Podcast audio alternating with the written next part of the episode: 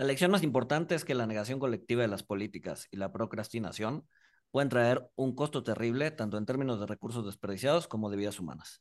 Esto lo dijo Gillian Ted en su libro Saving the Sun, hablando del problema japonés. Bienvenidos a Monitox, mi nombre es eh, Luis González, CFA. Y mi nombre es Francisco Vázquez, CFA por error. Y yo soy Walter Buchanan, CFA, cofundador de SafeNest. Y en este episodio, como lo adelantó Luis, vamos a hablar de el auge y estallido de la burbuja de Japón. Sin más, comenzamos.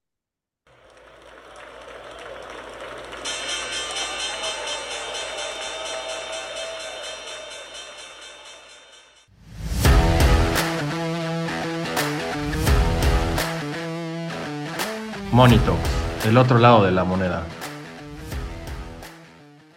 Este es un tema que nos habían pedido en varias ocasiones eh, entonces creo que, creo que queda bien para iniciar el año y también para eh, dar un poco de contexto, dado que pues, Japón se empezó a mover, ya se empezó a mover, ¿no? Empezó ya a pues, aligerar un poco sus políticas eh, monetarias. Entonces, bueno, creo que es importante saber de dónde venimos para entender por qué Japón se resiste tanto a subir sus tasas y le interesa tanto empujar la inflación, ¿no? Entonces, creo que antes de, entrar al, milagro japonés, creo que todo podría derivarse o podría, podríamos empezar hablando desde el fin de la Segunda Guerra Mundial. O sea, nos tendríamos que remontar hasta 1945 para entender un poco lo que está pasando hoy, ¿no? Entonces, no sé si yo, yo, traigo aquí algunos apuntes, no sé si, si alguien quiere empezar hasta atrás o, o me arranco yo. Yo, antes de la Segunda Guerra Mundial, empezaría incluso antes que es... Bueno, sí, pero tienes razón, ¿no? La apertura japonesa, o sea, te irías hasta, hasta la apertura japonesa que prácticamente los españoles a punta de, de espada los hicieron abrirse al comercio internacional. no tan atrás, no tan atrás, no tan atrás. no tan atrás, pero nos podemos ir para allá. Y si alguien se quiere ir para allá, pues que vea las películas de Kurosawa, la del último samurái, que vale mucho la pena. No, yo me iría a 1868 que es el inicio de la restauración Meiji en Japón, que es cuando los japoneses se dan cuenta que se están quedando atrasados eh, respecto al resto del mundo. Eh, después de que llegara una, una, invasión de barcos estadounidenses comandada por el Comodoro Perry, eh, los japoneses... Ah, a eso me refería, a eso me refería. Ah, no, yo pensaba que eran los españoles cuando fueron los jesuitas. En ah, no, no, no, no, no, no, los americanos, los ah, americanos. Ok, ok, ok, ok, Sí, sí, sí. Sí, restauración Meiji, creo que estamos hablando entonces de lo mismo. Eh, entonces llegaron, llegaron los americanos con sus carabelas y sus bayonetas, los japoneses se dieron cuenta que se estaban quedando retrasados por el mundo y dijeron, esto no puede ser, nos tenemos que empezar a industrializar aceleradamente para eh, poder competir con el resto del mundo. Ese proceso duró aproximadamente 80 eh, años hasta llegar a 1930 de ahí los japoneses dijeron, bueno, ya estamos a nivel del resto del mundo, de las grandes potencias, de Alemania, de eh, Francia, Estados Unidos, etcétera, y nuestro vecino China está en medio de una crisis, la revolución de Mao, etcétera, y entonces ahí los japoneses decidieron invadir eh, a China. Ya eran colonizadores de Corea y deciden invadir China. Eso fue un catalizador de la Primera Guerra Mundial, de la Segunda Guerra Mundial, disculpa, Eventualmente los japoneses se fueron convirtiendo en una sociedad más, ah, más bélica y asertiva en la escala internacional. Invadieron la base de Pearl Harbor el 7 de diciembre del 41. Entra Japón a la Segunda Guerra Mundial. Eh, Estados Unidos los, los derrota. Eh, el 8 de agosto que, que tiran la, la segunda bomba atómica, Japón firma su derrota. Vean otra película japonesa muy buena, Hiroshima Mon Amour, sobre eh, las secuelas de la Segunda Guerra Mundial en, en la ciudad japonesa. Y ahí sí ya, llegamos al final de la Segunda Guerra Mundial. Ok. Eh, obviamente, pues dejó a Japón en quiebra, ¿no? Más o menos, digo, para que se den una idea, porque, a ver, no solo fueron las dos, las dos bombas eh, nucleares, ¿no? Este, eh, además hubo como mucho bombardeo en, en, el, en el, camino. Y de hecho, una de las razones de por qué escogieron Nagasaki e Hiroshima fue porque pues, eran de las pocas ciudades industriales que no habían sido tocadas por las bombas. Entonces, lo que quisieron hacer los americanos fue demostrar en una ciudad prácticamente intacta los impactos de la, de la, de la bomba atómica, ¿no? Entonces, por eso arrasan esas dos ciudades, por eso escogen esas dos ciudades. Y además son ciudades industriales. Entonces, para que se den una idea, alrededor de, después de la Segunda Guerra Mundial, alrededor del 93% de la capacidad productiva de Japón estaba hecha cenizas, ¿no? O sea, se había borrado por completo. Japón estaba en la quiebra, estuvieron a punto o incluso pasaron periodos de hambruna, ¿no? Que eh, pues obviamente eh, eh, los americanos que habían tomado el control de Japón lograron paliar un poco, un poco esto. y bueno, la ocupación duró de, Estados Unidos a Japón, duró creo que hasta 1952, ¿no? algo positivo y, una, y una de las reglas, bueno, una de las reglas, una de las enseñanzas que dejó la Primera Guerra Mundial es que, eh, y, por las que abocó a Estados Unidos, es que Japón no debería tener tantos eh, problemas al momento de reparar los, los estragos que hizo en la guerra, ¿no? Es decir, entonces, las reparaciones que se les impone a Japón fueron mínimas, ¿no? Y eso a cambio de no tener una milicia, ¿no? Es decir, Japón se deshace prácticamente toda la milicia, entra bajo la sombrilla de protección de Estados Unidos y pues prácticamente termina de pagar sus reparaciones de guerra o el, o el impacto de las reparaciones de guerra fueron mínimos. Entonces, pues tienes un, un doble, un doble efecto que es eh, poca lana para reparar lo que hiciste y además un chorro de presupuesto que si te iba a la milicia, se te libera. Entonces tienes un chorro de presupuesto liberado para poder reindustrializarte otra vez, ¿no? Eh, viene la guerra de Corea, ¿no? La guerra de Corea ayudó mucho a Japón para acelerar esa industrialización, ¿no? La guerra de Corea, pues todavía, a ver, eh, Estados Unidos necesitaba, eh, pues, manufactura y necesitaba, o sea, necesitaba bienes y, materias primas para la guerra de Corea, y pues el aliado más cercano era Japón, ¿no? Entonces, pues obviamente le inyectan capital a Japón, Japón se pone las pilas y empieza a industrializarse todavía más rápido para poder dar eh, ayuda a Estados Unidos en la guerra de Corea y pues esto ayuda todavía más a que eh, Japón se vuelva un proveedor importante y se siga industrializando, ¿no? No, no si alguien quiera... Y aquí creo que es muy importante, y creo que por eso es importante el contexto. Tenemos a Japón totalmente devastado en el 45, empezando a crecer en la guerra de Corea en el 50 y en el 53 y lo que tenemos es una nación que dijo, bueno, en el 68, en 1868 logramos eh, industrializarnos, logramos ser una potencia nuclear, una potencia económica y militar, logramos competirle a Estados Unidos eh, en el plano bélico y ahora en 1945 lo vamos a lograr otra vez. Y ese periodo, es, es, e, esa psicología yo creo que permeó mucho a los este, aspectos materiales y presupuestales que comentas, ¿no? Esta idea de lo vamos a lograr otra vez. Porque dijiste 1968, pero me imagino que te referías a 1918. sí, sí, sí, sí, sí, Ok, ok, ok. Sí, dale, dale.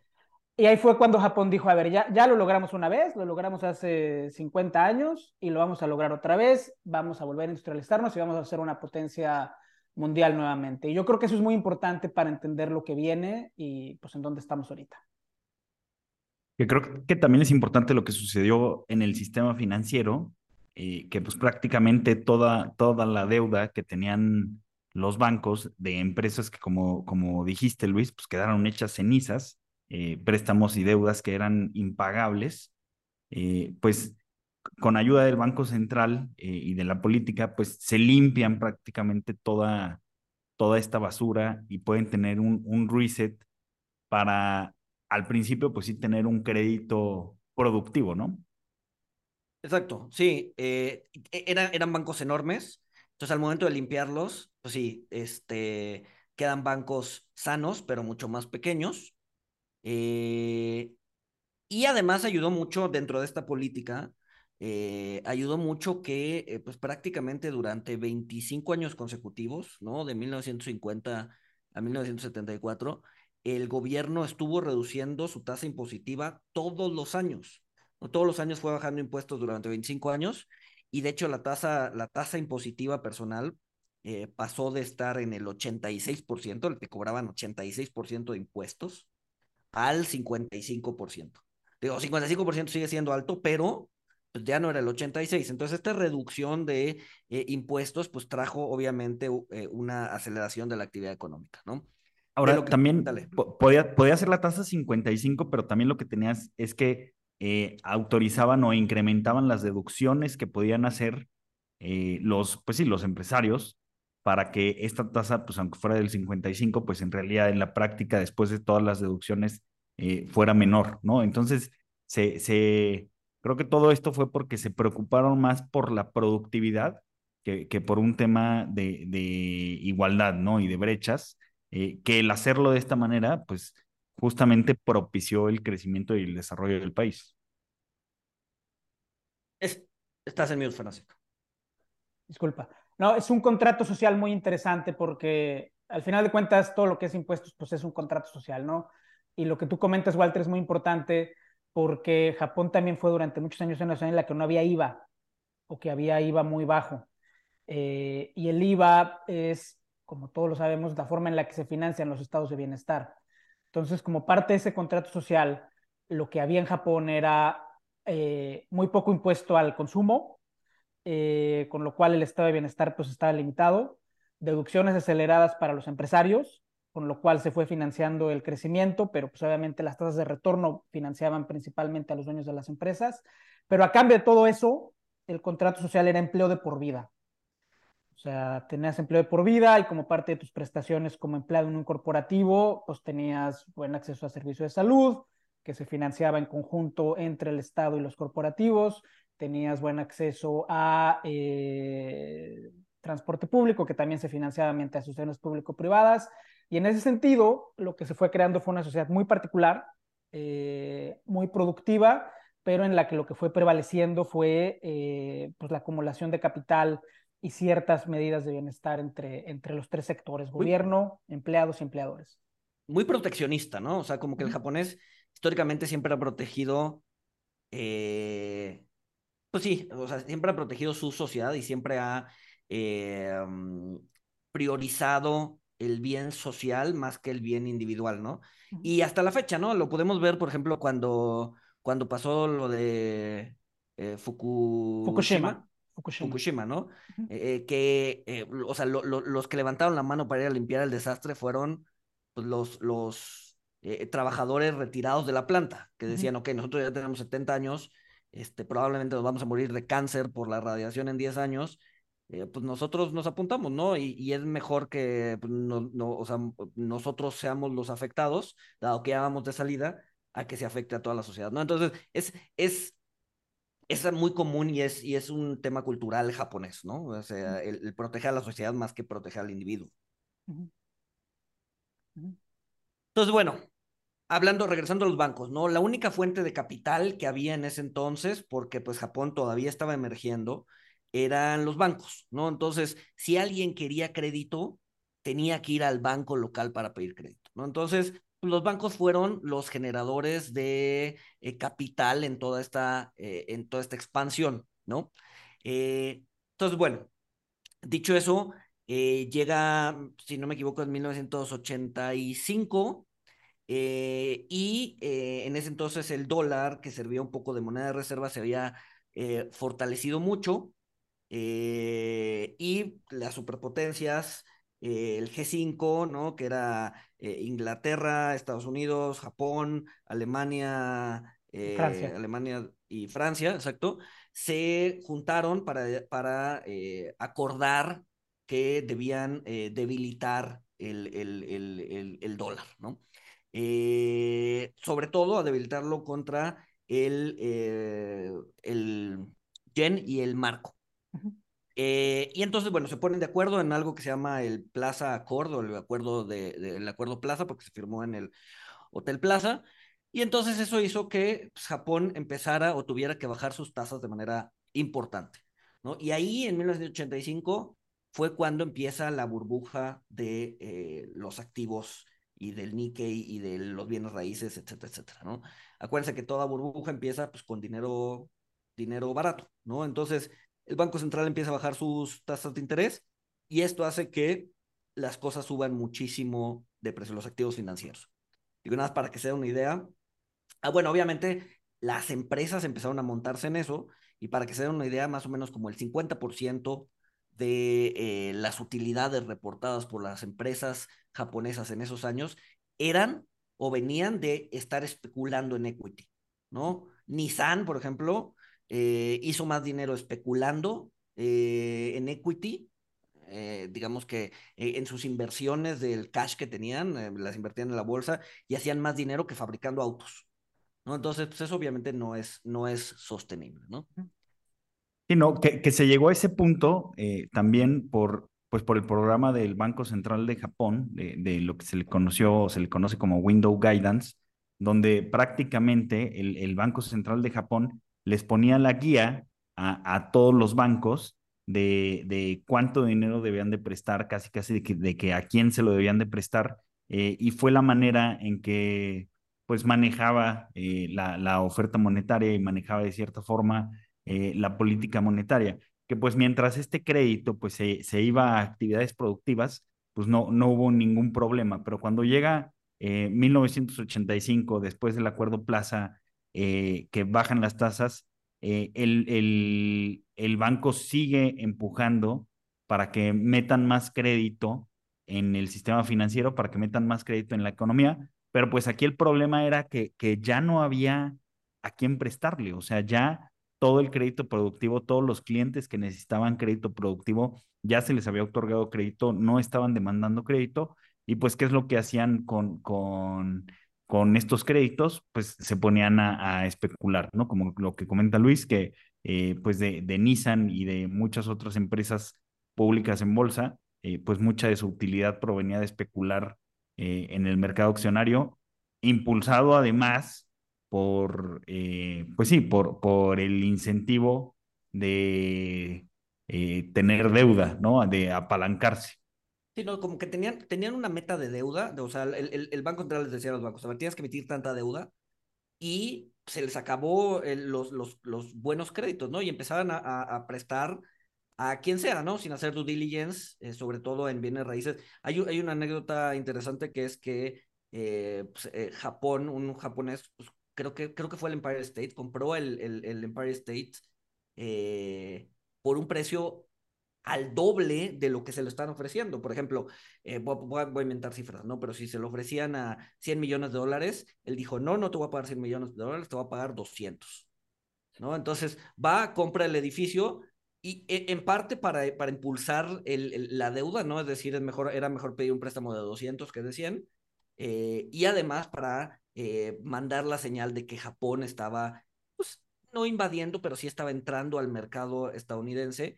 Eh, y además, esa en su momento fue la compra del, de la mayor compra de un activo, de un bien inmueble en Estados Unidos, ¿no? Entonces marcó el récord. ¿Por qué? Porque los japoneses tenían dinero y podían hacerlo y, y, pues ya, ¿no? Entonces, eh, a ese nivel de, pues sí, de, burbuja o de, o de, o de, ah, cantidad de dinero que podían desplegar, eh, eran, eran capaces los japoneses, ¿no? Y pues obviamente le prestaban a quien sea, ¿no?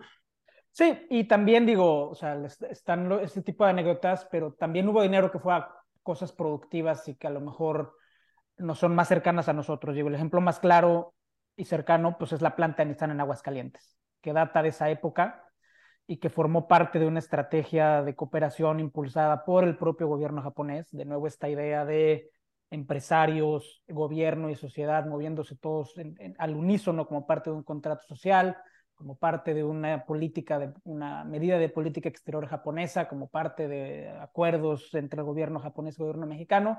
Entonces, todo, es verdad que hubo especulación que hubo todo, pero al final de cuentas siempre hay dinero que cae en cosas productivas y que termina rebotando de formas que a veces no, no tenemos clara tampoco. No, o sea, al, al final del día, pues no es como que todo el dinero vaya a la basura. Exacto, ¿no? O sea, yo, yo, yo, yo, creo, yo creo que empiezas a fondear proyectos productivos, pero llega un momento en el que ya se te acabaron los proyectos productivos, ¿no? Y, sigues teniendo un chorro de lana. Entonces ahí es donde empiezas a especular y empiezas a aventarle dinero a cualquier cosa. ¿No? Entonces, o sea, sí, sí, sí, sí hubo, sí hubo cosas positivas. sí. De, de, este dinero fácil o real, ¿Qué es lo que estamos viendo ahorita, ¿no? El dinero, e, e, este periodo de dinero fácil que vivimos los últimos 10 años, pues nos dio Uber y nos dio eh, cosas que pues, probablemente quedaron para, llegaron para quedarse, ¿no? Sí. pero también nos dio cosas como caravana y otras cosas. Pelotón, ¿no? No se va a quedar. Y llega, y entonces llega el pico de la burbuja inmobiliaria, algunos lo fechan en el 89, que es cuando el mercado toca su pico de, el mercado de renta variable toca su pico, y desde ahí Japón se ha dedicado a romper teorías y quinielas. Sí, que, que, o sea, el, el, o sea, el mercado accionario japonés, el Nikkei, en, en- de 1985 a finales de 1989, eh, subió 230, 240%. El, el mercado inmobiliario, el real estate, eh, subió todavía más, eh, tu- tuvo una subida eh, más impresionante. Y también de, de aquí parte que escuchamos historias, pues ahora sí que inverosímiles, donde eh, pues hemos escuchado que el, el, las tierras donde está el Palacio Imperial eh, de Tokio, que son 115 hectáreas, valían más que todo el estado de California, ¿no? Que el estado de California son 42 Oh, sí. millones de hectáreas. No, Sí. sí. Eh, Por 25 o 40, no importa, ¿no? Eran 115 hectáreas contra, ¿no? Millones de hectáreas. ya- Pero ahí, ojo, ahí, o sea, ahí también sirve para darse cuenta de que todo lo que es appraisal en el fondo es un chiste, porque pues digo, el, el- el emperador japonés es considerado un dios, o sea, no, esas tierras no las van a vender nunca, ¿no? Sí, no, la- no, no iba a haber, o sea, ni aunque llegara el comprador con el dinero. Con el dinero. este, no, ese es muy buen punto. O sea, este era una appraisal, este, porque el, el, pues sí, el pie cuadrado en Japón estaba Sí, en costaba 139 mil dólares, ajá, y lo extrapolaron a, al Palacio japonés, este, con la plusvalía por la zona y además la plusvalía, pues, de que es el Es el emperador. emperador, que es Dios, o sea, vas a comprar Y- la tierra de Dios. Era buena zona, ¿no? Me imagino que estaba en una buena zona. Exacto. Le pusieron un Walmart al lado, Pero, entonces. pero, pero durante todo este boom, o sea, lo que, lo que sí sucedió es que eh, pues empezó a haber un auge en los campos de golf de Japón, eh, donde, pues, o sea, bueno, como eran tierra, pues eh, eran muy caros y era muy caro eh, adquirir una membresía para un club de golf de, de Japón. Llegaron a ser tan caras las membresías en los clubes de golf de Japón que de los más exclusivos, pues llegaron a cotizarse porque se tradeaban en mercado secundario cual shitcoins. Llegó a valer 3.7 millones de dólares una membresía para, para un club. Se hizo un índice, se hizo un índice de las membresías de los clubes de golf en Japón, eh, que, que este índice, igual en appraisals, pues lle- llegó a tener un market cap de 200 mil millones de dólares. Eh, No, bueno. Que bueno, es que también poner, poner un, un, un campo de golf en Japón es una, es una locura, ¿no? O sea, Japón, o sea, de- creo que el, el 80% de la tierra de Japón es- son montañas. ¿No? Este, entonces también, o sea, sí estabas poniendo lo- la cosa más irracional en el lugar menos apropiado. Sí, sí, sí, sí, sí, sí, sí. Pero bueno, llega el pico de la burbuja en el 89. Ah, bueno, hablando del pico, en- encontré ya el dato del, del, del, del edificio que compraron y dice, eh, Mitsui Real Estate eh, eh, gastó alrededor de 610 millones en comprar el edificio Exxon en Nueva York, aunque inicialmente estaba evaluado en 375 millones. O sea, prácticamente el doble. Eh, y Mitsubishi Real Estate compró el Rockefeller Center en 850 millones y eso fue como el, el, el, digamos que lo máximo que se había comprado en, eh, en Nueva York, un bien raíz, ¿no? Entonces, hablando del pico que estabas comentando, Paco. Ujú. Buenísimo. Eh, y eventualmente, eh, pues las cosas se dan vuelta. Eh, llega el 89, las expectativas cambian y el mercado cae dramáticamente. Las, eh, las crónicas dicen que la crisis no se empezó a sentir, o sea, si bien el mercado empezó a caer en el 89, las crónicas dicen que la, la, la crisis como tal en los bolsillos de la gente no se empezó a sentir inmediatamente, sino hasta después. Porque la gente todavía traía cash, todavía había empleo. De nuevo, esta idea de el empresario cuida a su gente y no la despide y va a, ten- va a tener la empleada de por vida. eh, a cambio de eh, un trato favorable por parte del Estado. Toda esa idea hizo que la crisis en activos financieros no se sintiera sino hasta después. Y en cierta medida eso, lo, eso hizo que la crisis fuera prolongada y que se hable de las décadas perdidas de Japón. Eh, que a diferencia de lugares en los que hay, y, aquí, y a ver, aquí todo es pros y contras, ¿no? O sea, no, no es que yo esté a favor de que corran a la gente o que no corran a la gente, o sea, yo creo que todo siempre se tiene que ver en contexto para, para poder emitir opiniones informadas, eh, pero parte de la razón por las que las crisis, por, por, por la que la, la, la, la, recesión, si lo quieres ver así, de Japón ha sido tan sui generis y ha sido tan prolongada y ha tardado tanto tiempo en resolverse, es esta idea de todo queda en familia, lo vamos a ir gestionando como se pueda, nos sentamos todos a ver qué onda eh, y a ver a quién corremos, pero si se puede no correr a nadie mejor, aunque eso implique luego no contratar a jóvenes, este, ahí vamos viendo cómo lo hacemos.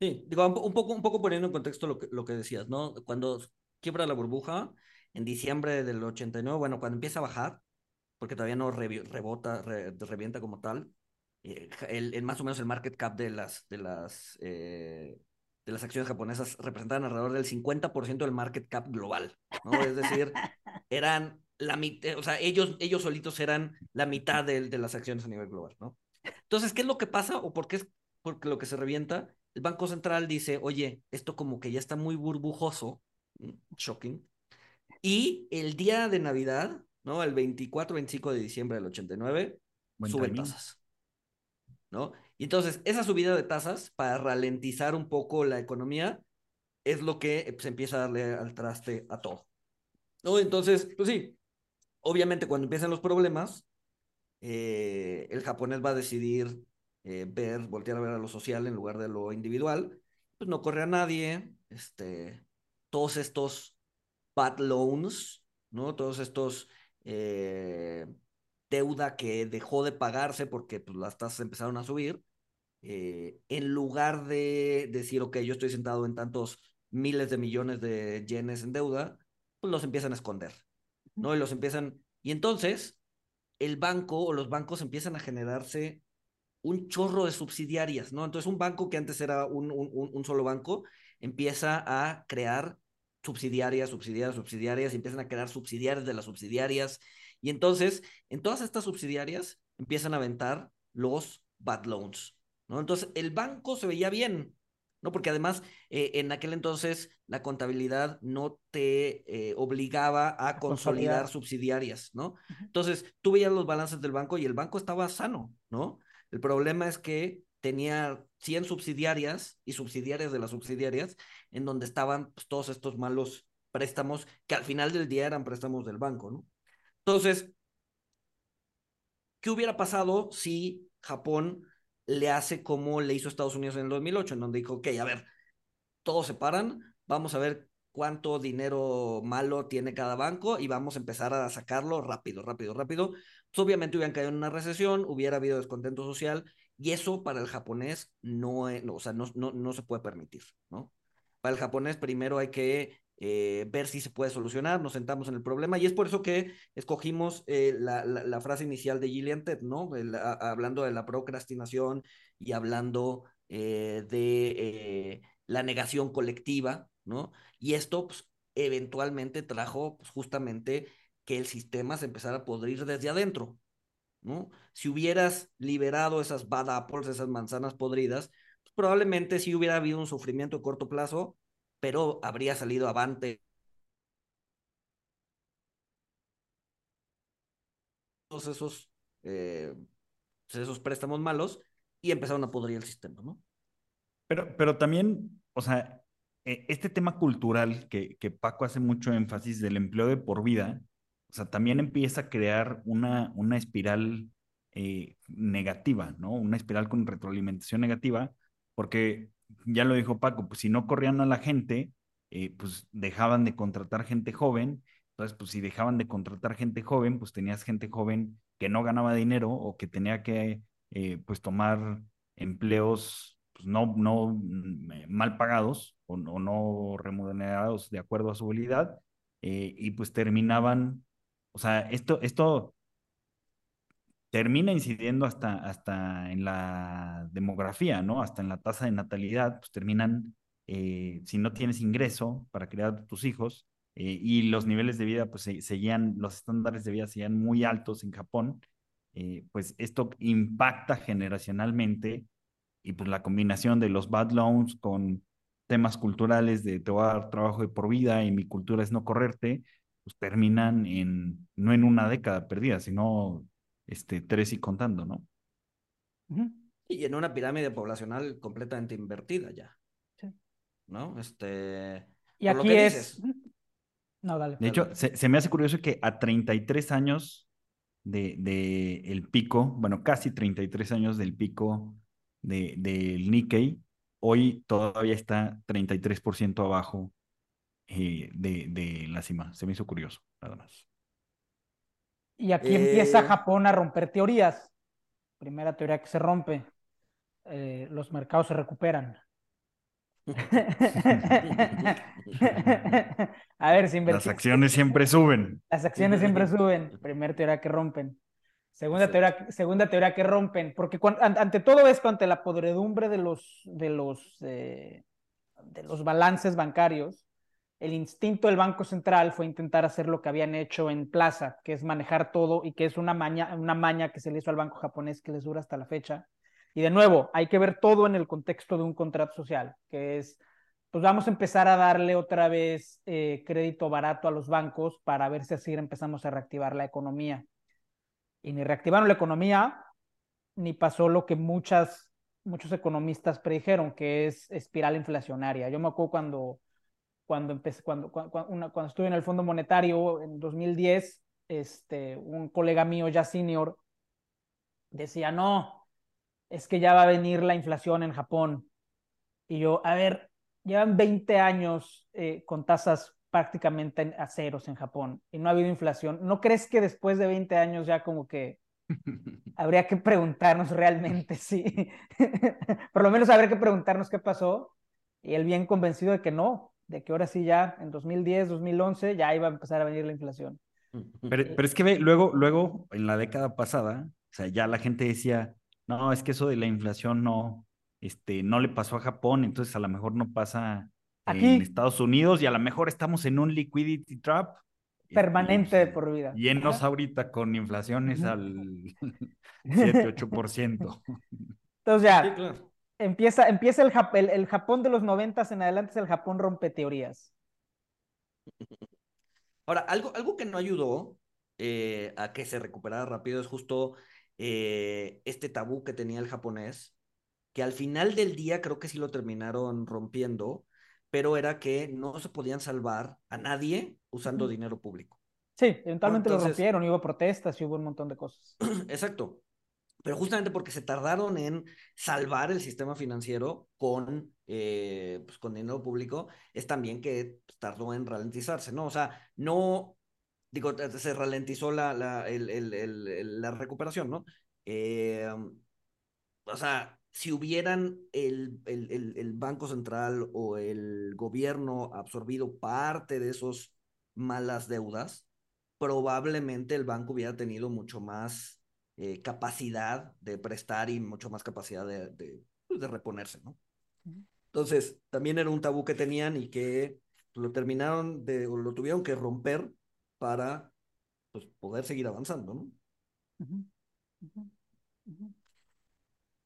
Pero bueno, em, eh, viene eh, entonces pues, Japón eh, los bancos no se terminan de, eh, de levantar y entonces eh, una de las soluciones que tampoco les gustaba, pero pues, antes de usar dinero público decidieron explorarla es que el extranjero o un extranjero, particularmente Estados Unidos, viniera a invertir o viniera a capitalizar los bancos japoneses, ¿no? entonces, bueno, esto fue, esto, esto pasó, ¿no? Varios bancos emproblemados recibieron capital extranjero y aquí hubo un choque de culturas bien importante, ¿no? El, el, americano es mucho más pragmático que el japonés, el americano quiere eh, hacer negocios y, recuperar la inversión y, y, el japonés no, el japonés es, pues vamos viendo a ver qué pasa, déjalo, siéntate en el problema, eh, etcétera, etcétera. Y un poco para que se den una idea de, de, de, hasta dónde puede llegar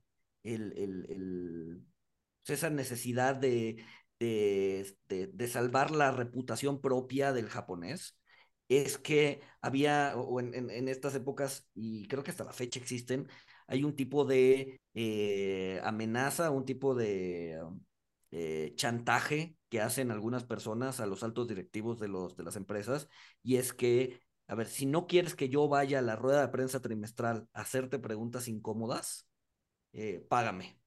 ¿No? Págame lana. Y entonces ya voy, si quieres voy, te hago preguntas fáciles, te hago preguntas que te hagan ver bien, pero si no me pagas, me voy a sentar a la rueda de prensa y te voy a hacer preguntas incómodas, tanto personales como del como de las que se puedan. ¿no? exacto.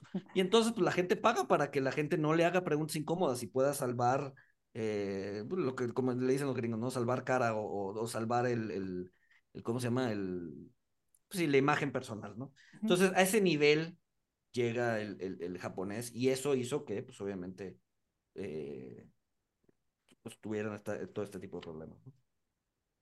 Sí, sí.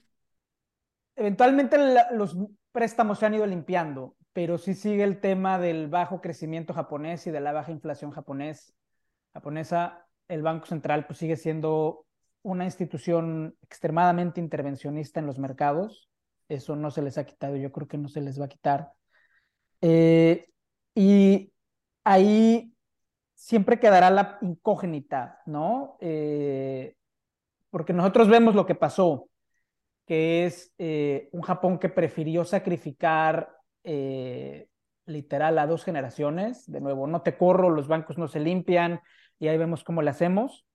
y el precio que pagaron fue los pues, jóvenes fuera del mercado laboral, la tasa de suicidios de jóvenes más elevada, eh, un mercado laboral bastante eh, estancado.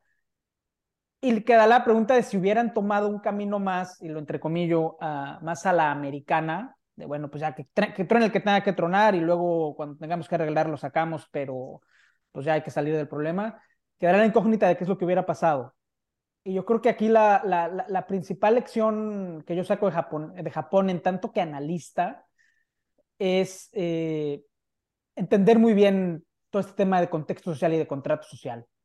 O sea, lo que está pasando, lo que pasó en Japón fue algo totalmente cultural. Hay que entenderlo en el contexto de una sociedad que tomó ciertas decisiones, pues ahora sí que desde 1850, eh, de cómo iban a organizar su sociedad. Y lo que estamos viendo ahorita, o lo que vimos en los 90s y 2000s, pues fue la, la conclusión lógica de esas decisiones. Y, y, y, ahorita puede haber una especie de overshooting, pero hacia el, hacia el otro lado, ¿no? O sea, estamos viendo inflaciones en Japón alrededor del 4%, que no se veían desde el 82. Eh, cada vez se escucha más que ciertos productos están subiendo de precio, cosa que no pasaba en los últimos 30 años, ¿no? Los precios estaban fijos, no se movían. Este, y ahorita ya la gente está diciendo que hay inflación, ahora es el tiempo de empezar a mover precios. Antes no se justificaba porque no había inflación, pero ahorita ya. Entonces puedes tener una mentalidad colectiva hacia el aumento de precios y eso te puede generar, pues, obviamente, espirales inflacionarias hacia adelante, ¿no? Entonces, eh, pues es probable que eh, si eh, no se cuida bien el, proceso de creación y, de, de, precios en Japón, pues puedas tener espirales eh, inflacionarias incluso fuera de control, ¿no? Contrario a lo que hemos vivido los últimos 30 años. Sí, claro. A, mí me llama mucho la atención, o sea, cierto, cierto paralelismo que hay eh, en, entre, o sea, en, Japón en los 80 donde este, pues, los empresarios querían ver la, la, cultura corporativa japonesa y cómo lo estaban haciendo que pues después se vio que pues era dinero barato y una cultura que no entendían, este, pero eh, ponían a sus hijos a estudiar japonés porque iba a ser el idioma de los negocios, Japón era la segunda economía del mundo y se veía que iba a seguir para adelante, eh, un, pues sí, una economía bastante dirigida, eh, pues si no por el, bueno, o sea, pues sí, por, por el Banco Central de, de Japón, en cierta medida por el Estado, y me llama la atención el paralelismo, o sea, ¿Cuánta gente no hemos escuchado que, que estudia eh, chino? Chino. Exacto. Este, pues allá tienen sus propios problemas de deuda con el, con el mercado inmobiliario. Digo, no se hizo una burbuja de, de esta magnitud, pero pues es una economía muy dirigida, es una cultura que no entendemos, que no entendemos, este, y, y pues estaba todo esto de, del modelo chino, que pues ahorita con lo que le hicieron a Jack Ma, pues ya no gusta tanto el modelo chino, este, pero se, se, se me hace, o sea, creo que, creo que si bien no es igualito, eh, y tiene sus diferencias, creo que Sí. me llaman la atención estos paralelismos que hay. Sí, la infatuación por lo exitoso a veces es hasta más peligroso que la insularidad. Porque la insularidad por lo menos vas ahí tú viendo cómo la haces, pero esta idea de, ah, es que los chinos o los coreanos o los X hicieron esto, entonces yo voy a aprender a ser como ellos, luego, pues no, o sea, mejor no, ajá, depende de lo que hagas, pues mejor que no, que no se meta, o sea, mejor a veces no meterse. Sí, claro. Sí, sí, sí, sí, sí. Y que, que mucho tiene que ver eh, el, el azar, ¿no? O sea, al final del día pues, les fue bien por una serie de razones que no tienen nada que ver con el management. Eh, y, dejó, y de hecho fue el mismo management el que terminó eh, empeorando la debacle, ¿no? La debacle iba a venir, pero pues un mal management hizo que, que pues, en lugar de ser un problema que durase dos, tres, cuatro años, pues duró 30 y contando. 20. Sí, Sí, que, que pero, pero también muchos, no, vas, vas, Walter, dale. o sea, que, que, que muchos también encuentran ese paralelismo, o sea, que dices, pues no era por el management, fue, fue por azar y por dinero barato del Banco Central. O sea, hay gente que dice, es que ahorita está sucediendo lo mismo y todo, todo ha sido inflado por dinero barato en los últimos años. Y, y yo creo que sí hay una diferencia importante aquí, porque si, si vemos el, el mercado de Estados Unidos, eh, pues sí, sí, sí ha subido eh, bastante en, en, la última década, pero también han, también han incrementado las utilidades de las empresas, ¿no? Y también ha habido empresas nuevas, nuevos modelos de negocio, etcétera. Algo que creo que en Japón fue mucho, mucho, mucho más especulativo, ¿no? O sea, al grado de que las ganancias de, de, de los armadores de coches pues, venían del mercado accionario, ¿no? Cosa que, pues aquí las utilidades de los negocios, pues sí vienen de sus modelos de negocio principales. Creo que, creo que, creo que esa es una diferencia.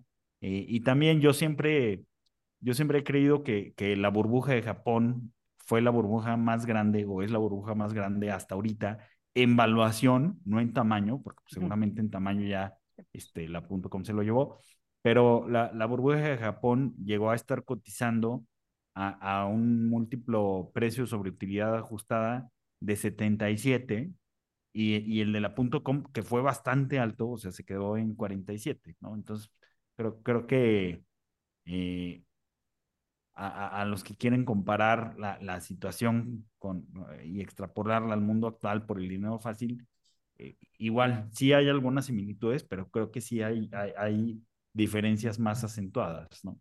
Como el crecimiento de las utilidades. No, y a ver, y, y hablando justamente de, de, de, empresas que son rentables no por su core business, pues podemos ver el caso de Tesla, ¿no? En donde pues mucho de su rentabilidad, incluso en muchos trimestres, fueron rentables eh, porque vendían créditos de carbono, no porque vendían coches, sino porque vendían créditos de carbono. Y Tesla no se dedica a hacer créditos de carbono, se dedica a hacer coches. Este, entonces, bueno, es un poco el paralelismo con los tiempos actuales, ¿no? Sí. Yo, yo nada más sí quiero, o sea, eh, recalcar este punto de, o sea, entender el contexto, porque, o sea, y, eso uno lo entiende cuando, así que cuando se vuelve independiente, que lo que uno piensa en las organizaciones grandes, alguien lo está pensando. O sea, no, no tenemos tan buenas ideas como creemos. Eh, y eventualmente en Japón alguien pensó, bueno, ya hay que dejar que truene todo y al día siguiente pues ya nos arreglamos. Alguien lo pensó. Eh, y si esa decisión no se tomó, eh, puede ser por varias razones, o porque no están lo suficientemente arriba en la jerarquía, o como yo creo, porque el contrato social no lo permitía, o no lo permitía ser tan fácil como, como puede parecer a simple vista. Y en ese sentido, hay que entender estas cosas de contexto culto, o sea, y, nos contradecimos un poco ahorita con lo de los chinos y la gente que se esfuerza en entender y se clava demasiado en esto.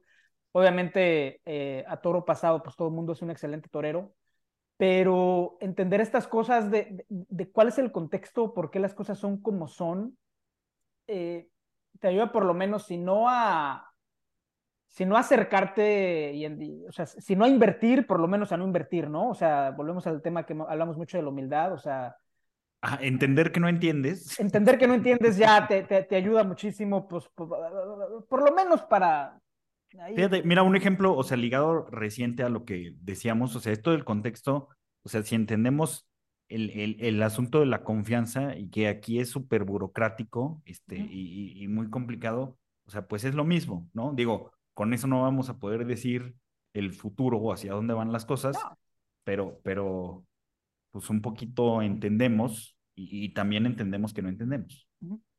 Y ayuda a no sacar conclusiones anticipadas, ¿no? Porque tienes un modelo de pensamiento que es pues, el modelo americano, ¿no? Si eres de Estados Unidos o si eres de México, pues es, al final del día son, son modelos que están cortados bajo, con la misma tijera. Y es lo que has aprendido, y es lo que te ha enseñado la escuela, y es lo que te ha enseñado la, la experiencia. Entonces, intentas agarrar esa experiencia que ya tienes y la extrapolas a otra cultura. Uh -huh. Y no jala, ¿no? O sea, no porque Powell o Banjico, Victoria Rodríguez o quien tú quieras eh, se comporta de cierta manera, eso es extrapolable a lo que va a hacer Kuroda o, o, el, o el, que le siga en el Banco Central, ¿no? Entonces, por, por, probablemente no te dé la solución, ¿no? no o sea, no, no. te va, no, o sea, no, no, no vas a encontrar, con, con esa forma de pensar no vas a decir, ah, entonces Kuroda va a hacer esto. No, pero te ayuda a no sacar conclusiones precipitadas o no sacar conclusiones erróneas de la experiencia que ya traes, ¿no? Y eso te vuelve más cauteloso. Sí, exacto. Exacto. Exacto. Muy bien, entonces, ¿hacia dónde va Japón? este... yo, yo creo que Japón, o sea, a ver, en defensa de los japoneses, o sea, una sociedad en la que la población de la que trabaja se le está cayendo, en la que... Porque tú puedes dividir, ¿no? Eh, crecimiento del PIB, el... hay muchas formas de medirlo, pero una de las formas en las que, en las que se mide analíticamente pues es crecimiento de población, acumulación de capital y productividad. Crecimiento poblacional o, es negativo. O, o bienestar, ¿no? esos, esos, son PIBs, es otro PIB, es otro PIB. Este crecimiento poblacional, por lo menos la tasa de, de, de población eh, en edad laboral, pues está tapa la patada. Acumulación de capital, cuando la mides en, en, estándares internacionales, en dólares, etcétera, pues no va tan bien. Y yo creo que aquí vale la pena destacar el tema de la productividad japonesa. O sea, tras el shock que tuvieron, el hecho de que puedan seguir manteniendo un 1% de crecimiento, 1.5%, y seguir manteniendo este contrato social más o menos eh, como era antes y que bien o mal, pues por lo menos es algo que, que ahí está. Yo creo que es algo que si los japoneses logran compaginar lo bueno de lo de fuera con lo bueno que ya traen, yo creo que les va a ir muy bien. Pero obviamente al final la decisión pues la tienen ahí en, el, en los ministerios. Complicado, ¿no? Sobre todo porque es una cultura que sigue siendo o, o sigue dependiendo mucho de lo que piensan eh, las generaciones anteriores. Uh -huh. Sí. ¿No? Y las generaciones anteriores pues están chapados eh, a... a... la anterior. Pues así, o sea, sí, traen, traen, ideas de hace varios años, ¿no? varias décadas, ¿no? Entonces, pues, probablemente falta pues, un, un, un, cambio generacional todavía mucho más fuerte. Que eso, bueno, va a traer, va a traer otros problemas, pero, pero para ver, para ver un cambio de, de, de, de cultura, si es que sucede, ¿no? Pues sí, yo, yo me quedo como tú, complicado, complicado. Esta vez no soy optimista como el buen Paco, pero bueno, este, pero bueno, este, pues así, así las cosas. Nos faltó platicar de la dama oscura de, Osaka, pero pues bueno, a ver si luego hacemos un, un, short para Instagram. Yo no sé qué es, entonces pues ya comprométete a sacarlo el próximo martes. No, pues ya cuéntanos, todavía nos quedan unos minutitos. No, no, no, que salga el martes en el short de Instagram para que la gente lo vea. Ok, que salga el martes. Muy bien, pues va a haber una, una, un spin-off de este, de este capítulo que saldrá el próximo martes. Y sin más, nos escuchamos el siguiente miércoles. Saludos. Adiós.